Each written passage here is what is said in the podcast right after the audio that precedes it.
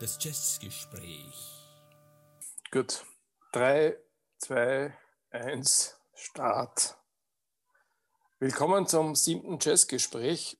Ähm, liebe Hörerinnen und Hörer, für alle, die zum ersten Mal dabei sind, äh, in dem Podcast Das Jazzgespräch geht es, ja, wie aus dem Titel nicht anders zu erwarten ist, um Jazz. Es unterhalten sich, äh, wie auch sonst immer, zwei Freunde aus Österreich. Äh, ich bin Stefan und äh, mir gegenüber sitzt digital zwar nur, aber immerhin Dieter. Und äh, nachdem das letzte Mal ich das Thema vorgestellt habe, wird das heute Dieter übernehmen. Ähm, du hast ja auch das Thema für heute vorgeschlagen. Und ja, ich gebe das Wort an dich. Danke, Stefan. Servus zunächst einmal. Hallo Leute da draußen. Äh, das heutige Thema, wenn ich jetzt mal sage, liegt mir besonders am Herzen, glaube ich, wiederhole ich mich. Es ist bis jetzt jedes Thema so gewesen, dass ich dann beim drüber nachdenken draufgekommen bin, dass es mir besonders am Herzen liegt. Aber diesmal kriegt ein extra Marschall und liegt mir noch besonderer am Herzen als bisher. Und zwar handelt es sich äh, um eine eigentlich sehr knappe Periode, äh, die sich abgespielt hat um unseren Geburtsjahrgang 1964. Also ist schon deutlich mehr als 50 Jahre her. Äh, um diesen Jahrgang herum sind nämlich speziell von unserem schwerst wertgeschätzten Label Blue Note äh, eine Reihe von ganz grandiosen Alben entstanden, die im weitesten Sinne dem Thema Avantgarde-Jazz zuzuordnen sind. Und die sind für mich, das habe ich beim näheren Studium dann auch äh, bewusst noch einmal für mich äh, schließen können, äh, in einer absolut konsistenten Reihe. Da hat eine kleine Gruppe von Musikern etwas getan, was in Wirklichkeit bahnbrechend für den Jazz war, vielleicht sogar bahnbrechender als die Erfindung des Free Jazz. Und im Grunde genommen könnte man es verkürzt und vereinfacht sagen, sie haben eigentlich das New Thing aufgenommen, quasi um damit zu spielen und haben es dann irgendwie so richtig ausgewalzt in alle Richtungen, in den damals eigentlich äh, standardmäßig als die Richtung, die, wo sich die meisten Musiker orientiert haben, äh, haben es in Richtung äh, Bebop oder Post-Bop, Post-Bebop ausgerollt, haben es äh, modal äh, geknetet und gewalzt äh, und haben, und das ist für mich fast das Spannendste, oft auf einem Album extreme Avantgarde-Nummern, die sehr starke Free Jazz-Aspekte hatten oder reiner Free Jazz waren, beinhart gemischt mit, mit Dingen, die dann sogar weit über die Zeit hinaus äh, gewiesen haben. Schönstes Beispiel für mich ist der Herbie Hancock gewesen. Äh, der hat auf Empyrean Isles, auf der Zwarer-Seiten ist das, glaube ich, drauf, äh, fängt da an mit einem, wurde dann später zu einem echten Standard, Cantaloupe Island. Das weist total in, in den Funk hinein und in die Disco. Musik eigentlich sogar und war seiner Zeit weit voraus. Und das nächste Stück ist dann so ein richtig beinhartes, klassisches, geniales Avantgarde-Stück der Eckhasts, glaube ich, das Ei. Darf ja, ich dich kurz also, unterbrechen? Was ist das heutige Thema? Oh, habe ich das Thema noch immer nicht genannt? Okay, Nein. das Thema ist, um es auf einen Punkt und in einem Satz zu sagen, Blue Note Avantgarde-Alben Mitte 1960. Okay, letzte Woche hat es noch geheißen in der Vorbereitung, wir machen heute kammermusikalischen Jazz. Ja, das ist in Wirklichkeit überhaupt kein Widerspruch. Ähm, Nur, dass wir vom gleichen reden. Nein, nein, ja, also, ja, ja, ja, ja. gut. Äh, äh, ich habe heute aus meiner Album, Barton-Sammlung äh, Alben rausgezogen, die ich in diese Zeit der Orte und in dieses Thema Orte, und es sind jetzt äh, beispielhaft zwölf Alben, die da vor mir liegen. Und es gespannt, ist mir dann aufgefallen. Äh, das, was du jetzt ohnehin schon vorweggenommen hast, alle Alben sind, sind von Blue Note. Alle Alben sind zwischen 1963 und 1965 entstanden. Die darauf spielenden Musiker wiederholen sich immer wieder. Also es ist vielleicht zwei Handvoll insgesamt mhm. oder, oder zweieinhalb Handvoll. Und äh, was noch, das, was, was, äh, also ein weiterer roter Faden, der sich durch die Alben zieht, ist, was glaubst du? Hm, da, da gäbe es jetzt mehrere Dinge, die da in Frage kämen. Ich bin gespannt. Sie, sie sind alle an einem Ort aufgenommen worden, äh, der sehr bekannt ist. Und Sie haben wahrscheinlich in einem Studio ja, aufgenommen. Sie haben einen Tonmeister gehabt. Ja, genau, Rudi van Gelder ja, hat alle genau. diese Alben aufgenommen. Ja. Das heißt, ja. würden wir äh, jetzt im Jahr 1964 leben, wäre es wohl am gescheitesten, äh, wir würden uns dort irgendwo einquartieren mhm. im Studio, weil dann würde man die Jazzgeschichte eins zu eins jeden Tag mehr oder weniger miterleben. Ja, ich glaube, dass, dass dort fast jeden Tag aufgenommen worden ist. Ja, ja, und ja. Äh, dort, dort Meilensteine entstanden sind, wie du es schon was, hast. Was übrigens auch so spannend ist, finde ich, äh, das war ein Label, es war nicht das einzige Label, aber das ist beispielhaft für alle anderen. Die haben ganz brutal die Musiker spielen lassen.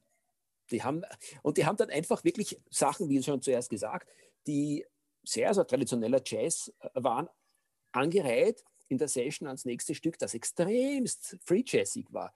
Und da ist keiner aufgestanden, kein Produzent und hat gesagt, halt Leute, so geht das nicht, das kann sich am Markt nicht wirklich etablieren, das kann man nicht verkaufen. Super, super spannend, was die, was die da gemacht haben. Die haben offensichtlich darauf geschissen, was der Markt hergibt.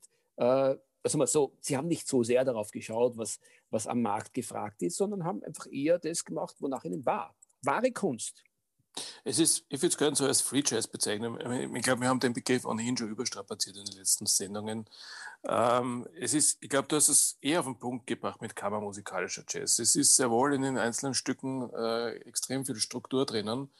Und natürlich wird soliert, ja, aber es wird auf eine ganz eine andere Art und Weise gespielt, als man das äh, noch Anfang der 60er Jahre kannte, aus dem, aus dem Bebop oder aus dem Hardpop. Äh, es ist, es ist, glaube ich, sogar auch die Überwindung des, des Modalen. Oder es ist, es ist ja. sind modale Elemente ja. drinnen, aber es ist eigentlich schon überwunden ja. in diesen Alben. Mhm. Ähm, was mich, äh, ähm, äh, die Frage, die mich umtreibt, äh, wenn man also die Alben anhört, warum sich das nicht fortgesetzt hat. Weil so spätestens ab, ja, also es gibt schon noch Alben danach, 66, 67, aber ab, ab 68 würde man sagen, war diese Zeit komplett zu Ende. Ja. Mhm. Man ist dann schon langsam in die, in die, in die Soul Jazz, Funk Jazz, Fusion-Richtung gegangen. Äh, es ist sehr spirituell geworden. Das waren halt verschiedene Richtungen. Aber dieses Kammermusikalische, das hat es dann erst, glaube ich, in den 80er Jahren wieder gegeben, mhm, oder? Genau, 80er Jahre. Tim Byrne fällt mir zum Beispiel ein, war einer von denen, die das dann aufgenommen haben, den Faden. Du, ich glaube, das ist vielleicht sogar schon heute implizit gesagt worden, ein bisschen, äh, am Beispiel des, des wirklich großartigen Albums äh, Maiden Voyage von Herbie Hancock, der da, wie gesagt, äh, Cantaloupe Island, äh, der hat da was etabliert, einen Stil. Und ich glaube, das ist auch der Punkt gewesen. In der Zeit ist so extrem viel äh, sehr basisdemokratisch nebeneinander äh, hat dort existieren dürfen und da ist so viel entstanden, dass dann die Frage war, was nimmt man auf? Und am Ende des Tages, jetzt habe ich gerade von äh, der Möglichkeit gesprochen, dass Kunst zugelassen wurde. Am Ende des Tages setzt sich trotzdem am Markt das durch, was sie verkauft. Und wenn man sich jetzt gerade diese, diese beiden exemplarischen Nummern anschaut, ähm, Cantaloupe Island und The Egg. Also uns beiden gefällt wahrscheinlich am Ende des Tages einfach, weil es spannender ist, der Egg sehr. Aber das ist einfach Musik, was du sagst, okay, da hurcht da keiner lang zu. Und das dürfte einer der Gründe gewesen sein, warum sich dann am Ende des Tages halt doch diese Musik über die Jahre ein bisschen im Äther verflüchtigt hat, im Feinstofflichen. Ja, du hast mir gefragt, welche Alben ich da jetzt thematisch rausgezogen habe. Mhm. Äh, ich fange, ich, ich habe es alphabetisch hier liegen, ja, deswegen äh, wundere dich nicht, wenn das jetzt alphabetisch von sich Der geht. Stefan ist ein wunderbarer Nein, ich habe es so rausgezogen, weil ich es ja dann wieder einordnen muss und ja, äh, es nicht durcheinander bringen. Alles gut, Leute, alles gut. alles gut, ja. Also bei einem ist, beim ersten Album ist klar, dass das sich nicht vorgesetzt hat, weil der Herr ist dann wenige Monate später gestorben, Eric Dolphy. Mhm. Ähm, rausgezogen habe ich natürlich Out to Lunch, klarerweise. Überhaupt keine Frage. Ähm, es geht dann weiter mit Herbie Hancock, das hast du schon erwähnt. Ich habe da zwei Alben raus, na drei Alben eigentlich rausgezogen. Äh, erstens Inventions and Dimensions. Mhm. Das ist ein Album, das sich vielleicht von den anderen ein bisschen abhebt, äh, weil auch die von, der, von den Musikern her, die kein zweites Mal auftauchen auf meinen Alben. Äh, Paul Chambers, Willy Bobo und eine, jemanden, den ich nicht kenne, Osvaldo Martinez, ein Conga-Spieler. Also das ist, das geht, tritt ein bisschen aus der Reihe raus. Mhm. Ähm, aber wenn es dann weiter, wenn wir dann weitergehen zu My Point of View ähm, und Empyrean Isles, das hast du schon erwähnt. Äh, Hancock, ja. Nächstes Andrew Hill, Point of Departure. Mhm. Mhm. Ähm, wieder mit Eric Dolphy am Saxophon. Joe Anderson kommt davor. Ähm, das nächste Bobby Hutchison, Dialogue. Mhm. Ähm, Verbindung, ah doch, der Joe Chambers ist da, in Verbindung zum nächsten Album ähm, oder zum letzten Album. Andrew Hill spielt hier am Klavier. Äh, Freddie Hubbard kommt übrigens sehr, sehr oft vor auf den alten mhm. Alben. Ich habe aber mhm. kein Album von Freddie Hubbard selbst rausgezogen, weil Freddie Hubbard, wenn er Lieder war, andere Musik gemacht hat. Also er ja. war eher dem, dem Hardpop verhaftet, aber kammermusikalisch kenne ich von ihm nichts. Aber ja, vielleicht sagst du dann vielleicht. was dazu. Ja, ja. Mhm. Vielleicht die Haupttones, ja. Dann Jackie McLean, One Step Beyond mhm. und Destination Out. Auf beiden mhm. Alben äh, prominent vertreten. Der nächste, nämlich Creation Moncour. Mhm. Der dritte mit zwei Alben Evolution and Some Other Stuff. Mhm. Ja, und dann letzt und zu guter Letzt Wayne Shorter mit äh, Juju und The All Seeing Eye. Äh, wer sehr, sehr oft auf allen Vor Alben vorkommt, ist Tony Williams. Mhm. Noch sehr, sehr jung. Wir haben das schon einmal erwähnt, wie wir, glaube ich, über Miles Davis gesprochen haben. Mhm. Ähm, also Tony Williams war stark beschäftigt. Warum äh, sind die Besetzungen sehr ähnlich auf allen Alben? Das liegt auf der Hand. Das, du hast es schon gesagt, das ist alles Blue Note-Alben. Und die Musiker waren alle bei Blue Note beschäftigt. Und damit nimmt man sie natürlich dann auch ins Studio mehr oder weniger immer wieder die gleichen Leute. Da muss man vielleicht noch eine andere Sache ergänzen. Es war damals so, dass die sich äh, begonnen haben, bei Blue Note darauf zu einigen, dass sie sich wirklich ein bisschen professionelleren Produktionsbedingungen unterwerfen. Das heißt, die haben das Material nicht spontan äh, eingespült, angeschaut, eingespült, wie das sehr oft damals passiert ist. Ähm, und trotzdem wurden ja damals großartige Alben so richtig aus der Spontanität geboren.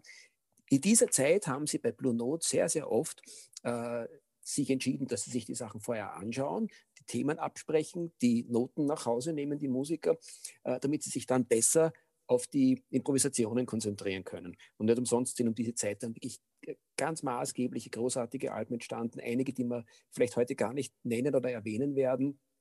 Äh, aber in dieser Zeit wurden speziell von Blue Note absolute Jazzklassiker äh, äh, aufgenommen. Und das ist sicher dem zu schulden, dass die sich mit den Sachen einfach ein bisschen mehr auseinandergesetzt haben. Und ich sage mal so, die waren sich bewusst, dass sie die Chance hatten, aufgrund des Zeitgeistes Jazzgeschichte auf Platte zu bannen und das haben sie einfach dann sehr konsequent gemacht. Du hast erst erwähnt, dass, dass, man, dass die Musik dann gewechselt oder sich geändert hat, weil das nicht so gut verkauft worden ist. Wissen wir das erstens? Und zweitens, was aus meiner Sicht dagegen spricht, äh, wenn ein Label zumindest über zwei Jahre oder vielleicht auch drei Jahre äh, solche Aufnahmen zulässt und veröffentlicht, dürfte es vielleicht doch nicht so schlecht gegangen sein. Naja, also dazu, soweit ich weiß, kann man sagen, dass äh, der Francis Wolf und, äh, und wie hieß sein kongenialer Partner bei Blue Note? Alfred Lyon. Alfred genau, Lyon. Alfred Lyon, genau. Äh, eigentlich sogar der bekanntere von beiden, äh, würde ich mal sagen. Äh, die haben erstens einmal damals ja mit dem Rui van Gelder eine Powermaschine gehabt, unter anderem natürlich auch noch auf den äh, als Tonmeister geht, aber der hat extrem viel gemacht. Und die haben ja wie die Wahnsinnigen damals äh, äh, produziert und Platten auf den Markt geworfen. Da war natürlich hier genügend dabei, was man einfach auch gut verkaufen konnte. Und ich würde mal sagen, sie haben sich einfach geleistet, wer weiß, dass die beiden Musikliebhaber waren, der Lion und der Wolf, die haben sich geleistet, dass sie da, ähm, äh, wie soll ich sagen, anspruchsvollere Musik äh, entstehen haben lassen. Und ich glaube schon, dass sich das nicht so super gut verkauft hat. Gut, die Konkurrenz war riesengroß in der Zeit. Mhm. Äh, das, das Impulse-Label ist gerade äh, entstanden äh, die haben mit John Colton ein Zugpferd gehabt. Columbia hat mit Miles Davis das Zugpferd genau. gehabt. Mhm. Atlantic Records hat auch mitgespielt. Mhm. Worth Records, ich weiß nicht, was mhm. haben wir noch alles gehabt, Riverside, äh, Prestige und so weiter. Genau, also genau. die, die, die Labelgeschichte war, war eine, eine, eine sehr bedeutende Mitte der 60er Jahre. Und ja, da hat natürlich äh, jedes Label schauen müssen, wo es bleibt. Ja. Ähm, und die, die, die Wechsel zwischen den Labels, die sind äh, nicht sehr häufig vorgekommen. Also äh, wenn jetzt John Coltrane äh, Blue Note Musiker hätte haben wollen, glaube ich, wäre es schwierig gewesen, die zu mhm. bekommen, mhm. ja, weil sie mhm. unter mhm. Vertrag waren. Ja, aber was zeichnet es eigentlich aus, diese Musik, die wir jetzt gerade besprechen? Naja. Außer, dass sie oft sehr viel Geduld erfordert und sehr viel sich darauf einlassen. Ja, das darf man eigentlich gar nicht verhehlen. Es ist so, wenn man, wenn man überhaupt keinen Febel für Free Jazz hat und auch keinen Febel für ähm, ein bisschen sperrigere Musik und zum Beispiel auch mit der neuen Musik des 20. Jahrhunderts gar nichts anfangen kann, dann tut man sich sicher da ein bisschen schwerer. Aber das ist auch bereits der Punkt. Ich glaube, dass die alle damals ein bisschen rübergeschielt haben, äh, bewusst. Äh, das war auch die Zeit, wo, wo äh, Miles Davis und John Coltrane äh, ausführliche Ausflüge nach Europa gemacht haben. Die haben alle rübergeschaut nach Europa, was sich dort tut. Und da ist natürlich äh, gerade in der, in der, in der klassischen Musik sehr viel Anspruchsvolles entstanden und sehr avantgardistisches. Und das war, glaube ich, die Zeit, wo man in Amerika auch versucht hat, einen Kontrapunkt im Jazzbereich zu bieten und da ein bisschen, eben Stichwort kammermusikalisch, da ein bisschen den Anschluss an die europäische ernste Musik, die Klassik, die europäische Klassik des 20. Jahrhunderts zu finden, äh, bis hin zu Igor Strawinski und, und Konsorten. Und äh, ich glaube, das ist im Wesentlichen so ein bisschen ein Nährboden gewesen, warum sich die äh, mit diesen Dingen auseinandergesetzt haben. Und dann war es auch so, dass das New Thing, glaube ich, denen schon extrem stark im Kopf herumgegeistert ist und da kommt jetzt vielleicht wieder der Miles Davis ein bisschen ins Spiel, der immer gesagt hat, er haltet Free Jazz für scheiße äh, und hat damit irgendwie so ein bisschen äh, das Wettrennen eröffnet im Hinblick auf, okay, äh, also da muss doch noch irgendwas gehen zwischen dem klassischen Bebop und dem Free Jazz. Und dann ist irgendwie so diese Suche entstanden, so stelle ich mir das vor. Was gibt es da dazwischen? Wo ist das Bindeglied? Und das Bindeglied war eigentlich genau diese Art von Musik, dieses kammermusikalische Umgehen. Später ist das dann meistens eh Avantgarde genannt worden, äh, wo der Free Jazz sozusagen quasi sich irgendwelchen Strukturen, sei es meistens rhythmischen Strukturen äh, oder gewissen melodischen Grundstrukturen unterworfen hat und man dann nicht mehr sowohl im Rhythmus als auch in der Melodie nur mehr komplett frei gespielt hat. Und das war dann irgendwo die Konsequenz daraus. Würdest du denn die Musik von Miles Davis in der Zeit als vollkommen anders bezeichnen? Weil, wenn ich mir die Alben anschaue und die Besetzung, wir haben da Herbie Hancock, ja, wir haben Tony Williams, das haben wir schon erwähnt, wir haben Wayne Shorter, wir haben wahrscheinlich den Ron Carter auch irgendwo. Das heißt, eigentlich war das die ganze Besetzung des Miles Davis Quintett an diesen Alben beteiligt, ja, außer Miles Davis selbst. Absolut, absolut. Eine gute Frage, ein guter Einwurf. Ich würde sagen, ähm, was bei Miles Davis seine Platten aus dieser Zeit anders gemacht hat. Ich meine, Miles Smiles, ESP, da sind ja so viele ganz geniale Sachen entstanden, die wir beide heiß lieben. Das unterscheidet sich in zweierlei Hinsicht, finde ich, von diesen wirklich astreinen Blue Note Avantgarde-Alben. Und zwar ist es einerseits eben das, was der Miles Davis gesagt hat, mit Free Jazz braucht es wohl gar nicht kommen und seine äh, Bandjungs haben sich da brav dran gehalten. Und das andere ist, dass der Miles Davis in der Zeit noch immer, glaube ich, und ich würde sogar fast sagen, Zeit seines Lebens immer vom Cool Jazz sehr stark beeinflusst war. Und daher würde ich sagen, dieses bewusste Verzichten darauf, den letzten Schritt in den Free Jazz zu machen, einerseits und andererseits diese Cool Jazz-Orientierung von Miles Davis, sind genau das, was seine Platten aus dieser Zeit von den Blue Note Avantgarde-Alben unterscheidet. Ich glaube, es unterscheidet noch etwas, das reine ähm, das Alter. Ja, Miles Davis war eine Generation älter als alle diese Musiker, die wir hier jetzt äh, beispielhaft erwähnt haben. Mhm. Mhm. Ja, weil äh, Tony Williams haben wir schon gesagt, äh, aber Harry Hancock und so weiter, die waren alle blutjung. Du Stichwort Tony Williams, du hast übrigens genau zwei Alben, die ganz maßgeblich äh, eigentlich Core-Alben dieser Zeit waren, ja, äh, unterschlagen. Ja, Lifetime.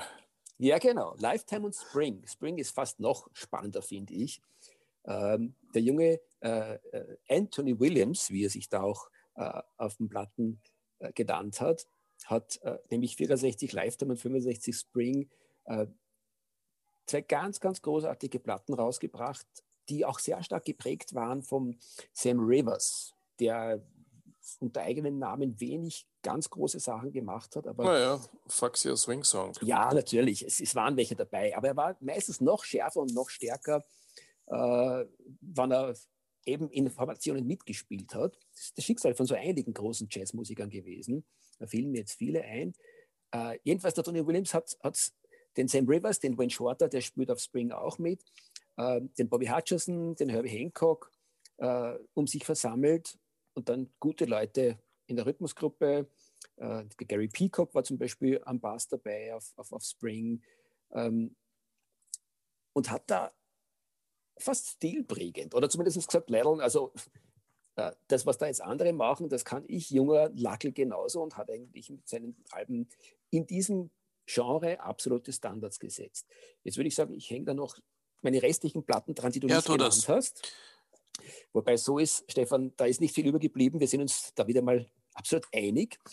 Ähm, aber neben denen vom Anthony Williams äh, müssten zumindest zwei weitere Alben vom Andrew Hill noch erwähnt werden, weil der Andrew Hill ist eigentlich auch der, der, wenn ich sage, wir kennen alle anderen Musiker aus vielen, vielen anderen Zusammenhängen, aber zwei sind die, die erstens diesen Stil ganz, ganz stark geprägt haben und eigentlich nirgends anders mehr so großartig auftauchen wie in dieser Periode bei Blue Note, in der Avantgarde-Periode von Blue Note.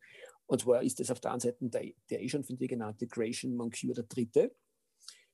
Du hast auch schon die wichtigsten Alben von ihm genannt. Evolution ist überhaupt eine von den absoluten Meilensteinen äh, aus dem Avantgarde-Bereich. beim Andrew Hill gibt es neben The Point of Departure, die beim Penguin Guide auch ein, zu Recht ein Kronenalbum ist, zumindest noch zwei weitere, die äh, genauso gut sind. Das ist Black Fire, das ist Jahr früher entstanden, und äh, Judgment. Zwei ganz, ganz starke Alben. Äh, der Eric Dolphy hat bei äh, Point of Departure maßgeblich geprägt. Bei Judgment war es eigentlich der Bobby Hutcherson, der ihm da perfekt als, als wichtiger Sideman zur Seite stand. Und bei Black Fire ist es interessanterweise vor allem der Joe Henderson, der übrigens in dieser Zeit auch ein ganz, ganz starkes Album Mode for Joe auf Blue Note aufgenommen hat. Ist ja, schon beim Afternoon Tea? Ja, bei mir, bei mir äh, klingeln im Hintergrund nach wie vor meine Uhren, die können schon inzwischen ein bisschen dazu, zu, zu unserem Jazzgespräch, finde ich. Ja, eigentlich noch äh, zu wenig erwähnt ist der Jackie McLean. Der Jackie McLean, der auch in anderen Zusammenhängen großartigste Musik gemacht hat. Ich liebe ihn heiß für die Sachen, die er in dieser Zeit gemacht hat. Neben den von dir schon erwähnten Destination Out und One Step Beyond gehört unbedingt dazu, weil die erklärt auch irrsinnig viel, die bereits 1963 entstandene Let Freedom Ring. Ja, die, die wird einmal ausgeklammert heute. Ja, aber die erklären auch ganz viel von dem, was du vielleicht zuerst aufgeworfen hast. Wie kam es denn überhaupt zu dieser Richtung? Eigentlich ist der Jackie McLean auch einer von denen gewesen, wahrscheinlich, die den Reigen damit eröffnet haben. Let Freedom Ring. Da steckt schon ganz viel drin, da kann man viel reininterpretieren. Ich tue es jetzt mal und sage, das ist genau der Punkt. Äh, erstens einmal lassen wir sozusagen quasi die Freiheit so richtig einmal durchbrechen. Aber man könnte auch sagen, dass es ein bisschen so die Geschichte ist, lass die Freiheit harmonisch klingen. Also was immer man da hinein deuteln möchte, man hört sich auch wirklich gerade auf der Platte, hört man es heraus, ähm, äh, dass er irgendwie da versucht, irgendwo so hin und her zu wandeln zwischen den Welten der Freiheit und den Welten des doch sehr strukturierten Bebops. Ich, ich kann ja. bei Jackie McLean an zwei Dinge erinnern. Erstens an eine unnütze Diskussion, die wir vor Jahren einmal geführt haben über Jackie McLean. Ja, spannend. Zwar. Ob er schwarzer oder weißer ist. Mhm. Ja. Mhm. Ähm, und zweite, das zweite, woran ich mich erinnere, wir hatten ihn in der Kammeroper in Wien gesehen, bei einem ja. Konzert, mhm. das mir nicht in Erinnerung geblieben ist, muss ich ehrlich gestehen. Ja, er war, er war ganz gut. Ich glaube, er hat seinen Sohn mitgehabt, mit dem er dann auch später äh, einige sehr, sehr lässige Alben gemacht hat. Ähm, übrigens noch einer, der uns am Herzen liegt, hat mit Jackie McLean in dieser Zeit äh, eine Platte gemacht. Ich glaube, du magst sie nicht besonders. Ich habe sie mir jetzt wieder aufgelegt äh, und ich finde sie einfach super genial. Und zwar ist das New and Old Gospel. Da spielt nämlich der Jackie McLean mit, weißt du das noch, Stefan? Mm, Nein. Okay, ich erlöse dich mit Annette Coleman. Ja, aber was heißt, die, äh, die hatte ich auch in der Hand. Ja, aber ich wollte nicht mit vier Jack McLean-Alben daherkommen. Muss Deswegen habe ich Let Freedom Ring und äh, New and Old Gospel ja, im Regal gelassen. Ich weiß, ja, man, mit man, weil kommen, das ist- ja. Weil die, weißt du, in Wirklichkeit ist es so, aus dieser Zeit, wenn du sagst, was waren denn so die allertypischsten der äh, Blue Note Avantgarde Naja, es war schon nicht mehr in der Zeit. Es, ich glaube, das, das Ja. äh, war 1968. Ne? Ja, aber es zeigt, es, ja genau, 67, Also es, 68. ja, es ist dann schon so die, die, End, die, die, die, äh, die Endphase gewesen, ja, dieses, Ja, dieser ja. Musik. Passt aber übrigens auch, äh, das, ich glaube, da sollte man auch ein, ein, äh, einen Satz dazu sagen, auch die Optik. Erstens wissen eh alle, die sich mit Jazz beschäftigen, dass Blue Note einfach wunderschöne ähm, äh, Albumcover gemacht hat, Albumcover gemacht hat, äh, mit höchsten künstlerischen Ansprüchen. Und die drücken aber auch alle so ein bisschen die Idee der Musik aus dieser Zeit. Also wenn man die sich anschaut nebeneinander hinlegt, das ist so richtig sozusagen quasi wie eine Briefmarkensammlung. Irgendwie strahlen die auch ein bisschen dieses Avantgardistische aus. Das finde ich auch sehr, sehr schön. Ähm, ich glaube, die letzte, die ich noch nennen hätte wollen, nein, genau. Du hast eine nicht äh, genannt, äh, oder hast du sie eh genannt von Wayne Shorter? mehrere nicht Speak No genannt. Evil? Speak Speak No Evil Evil? habe ich nicht genannt. Nein, nur Juju und äh, der Ja. All Seeing Eye. Ja. Ja. Na, die Speak No Evil ist, ist, ist noch mehr als die Juju äh, äh, und der All Seeing Eye äh, ein echter Klassiker geworden. Wenn du es sagst. Und ich glaube, vom Sam Rivers Ah. äh, haben wir auch noch nicht erwähnt, und das wäre dann meine letzte, die ich noch ergänzen wollte, äh, die auch 1967, also doch eher später schon entstandene äh, Dimensions und Extensions, die aber astrein mich erinnert an die Evolution von Gratian Moncure, die vier Jahre früher, nämlich 1963, entstanden ist. Mhm. Ähm, insgesamt muss man sagen, dass der Musikerkreis, den wir da jetzt äh, heute ähm, erwähnen, zu diesem Thema sehr, sehr eingeschränkt ist. Mhm. Da stellt sich jetzt einmal die Frage, und es ist keine rhetorische, weil ich kann es nicht beantworten, gab es denn diese Art von Musik auf den anderen Labels auch? Ja, ja, definitiv. Also ich würde sagen, ähm, angefangen von Atlantik, die in der Zeit sicher, allein schon mit Noinette Coleman, eine durchaus nicht unähnliche Sache gemacht haben. Ich meine, einen Schritt weiter ist, wie wir eh beide wissen, äh, ist es dann äh, zur Sache gegangen bei Impulse, die in der Zeit natürlich noch wirklich fällt mir astrein Dort fällt mir kein einziges Album ein, das vergleichbar wäre mit denen, die wir jetzt genannt haben. Ja, du hast schon recht. Ich meine, ich, äh, ich habe die Frage eigentlich anders verstanden. Äh, aber du hast recht, wenn man sagt, dieses Kammermusikalische, am ehesten noch Atlantik, das wäre so eine typische Sache, die man uns anschauen könnte. Ein bisschen sich hinsetzen, wenn man mal Zeit hat und am Nachmittag durchhören, aus, äh, in Alben aus dieser Zeit, äh, was die anderen gemacht haben. Wie gesagt, am ersten würde ich sagen, könnte man bei Atlantik fündig werden. Aber du hast schon recht. Es ist irgendwo etwas, was in dieser Ausprägung äh, in dieser Zeit ja, jetzt wirklich woanders entstanden ist. Ja. Vielleicht springen wir jetzt äh, zwei Jahrzehnte nach vorne.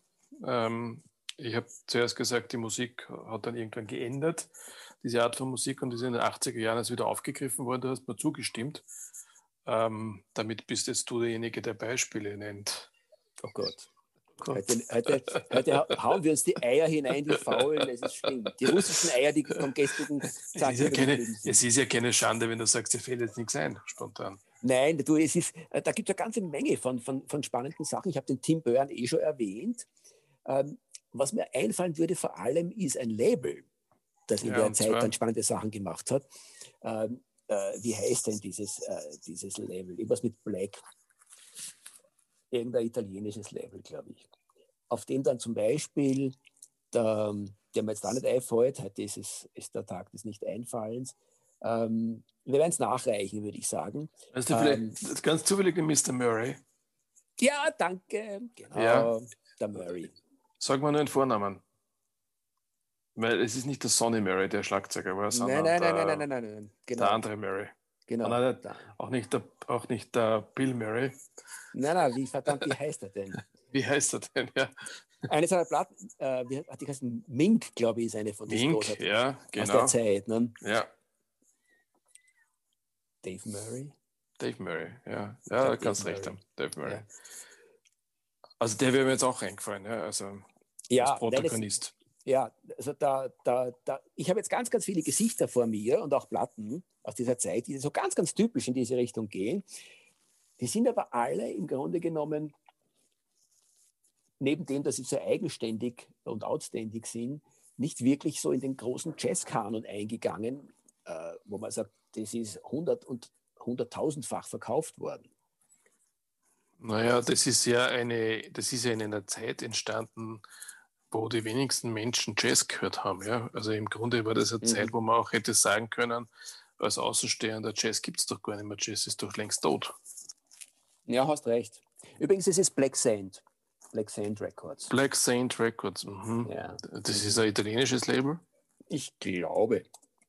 Kann aber auch ein Blödsinn sein, ja. Ich glaube, dass das eher amerikanisches hey, und, ist. Hm? Und Soul Note, Black Sand und Soul Note, das waren die, das waren die Labels, die so in den 80er Jahren dann super spannende Sachen gemacht haben. Apropos, Black Saint and the Sinner Lady fällt mir ein und das wäre eigentlich jetzt unser Missing Link. Das ist Mingus, aber das hat der mit Kammermusik nichts mehr zu tun. Ah, doch, doch, doch, doch. Also gerade Black Saint and the Sinner Lady beispielsweise. Ja, äh, da muss ich absolut widersprechen. Ja, ja Leute, aber, hört euch rein. Hört euch rein und dann entscheidet ihr. aber kurz zurückkommend auf, auf, auf Dave Murray, also Mink 1980 und Home 1981. Home. Ja, genau. Ja. Das waren die zwei großen Standardwerke, wo er, genau. wo er Großes geschaffen hat. Und das ist so und, richtig klassisch Kammermusik der 80er Jahre.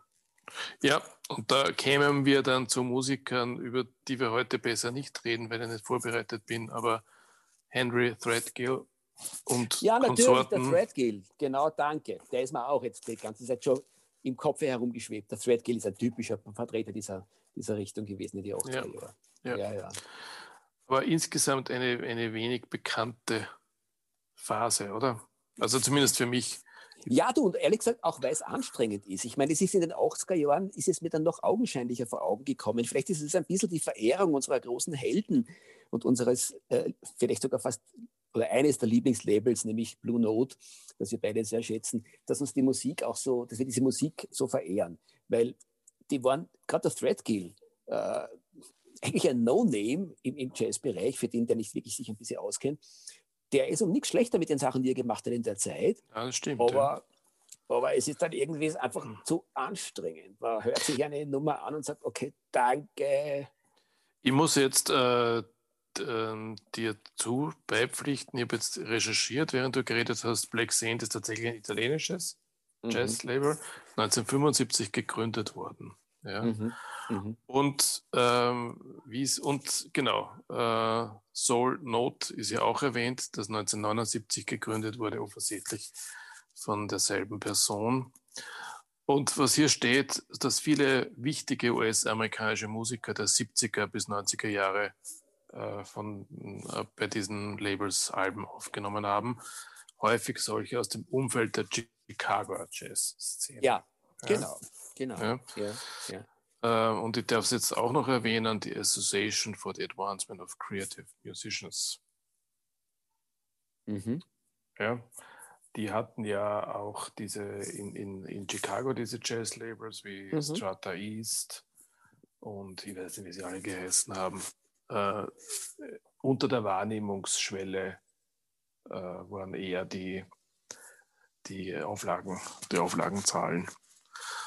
Äh, und weil ich es hier gerade lese, und ich glaube, das sollte man auch nicht vergessen, die beiden Herren äh, Moore, Richard Abrams und Don Pullen. Don Pullen ist mir, äh, ich glaube, letztes oder vorletztes Jahr äh, sehr, sehr positiv aufgefallen. Der hat Mitte der 70er Jahre in der, in der Mingos Band gespielt. Mhm.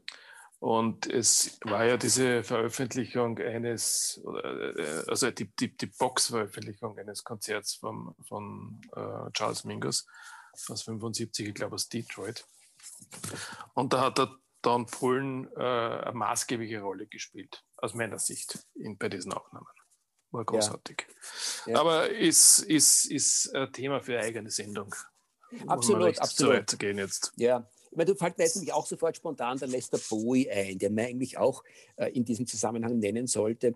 Nur das geht dann schon sehr, sehr stark eigentlich auch ein bisschen in Richtung ähm, äh, Ethno. Jazz, äh, mhm. aber im Grunde genommen hat auch der Lester Bowie mit seiner Formation ähm, ganz, ganz grandiose Sachen gemacht in der Zeit, also Mitte der 80er Jahre, würde ich mal sagen, die durchaus auch in den Avantgarde-Jazz-Bereich äh, zugeordnet werden könnten.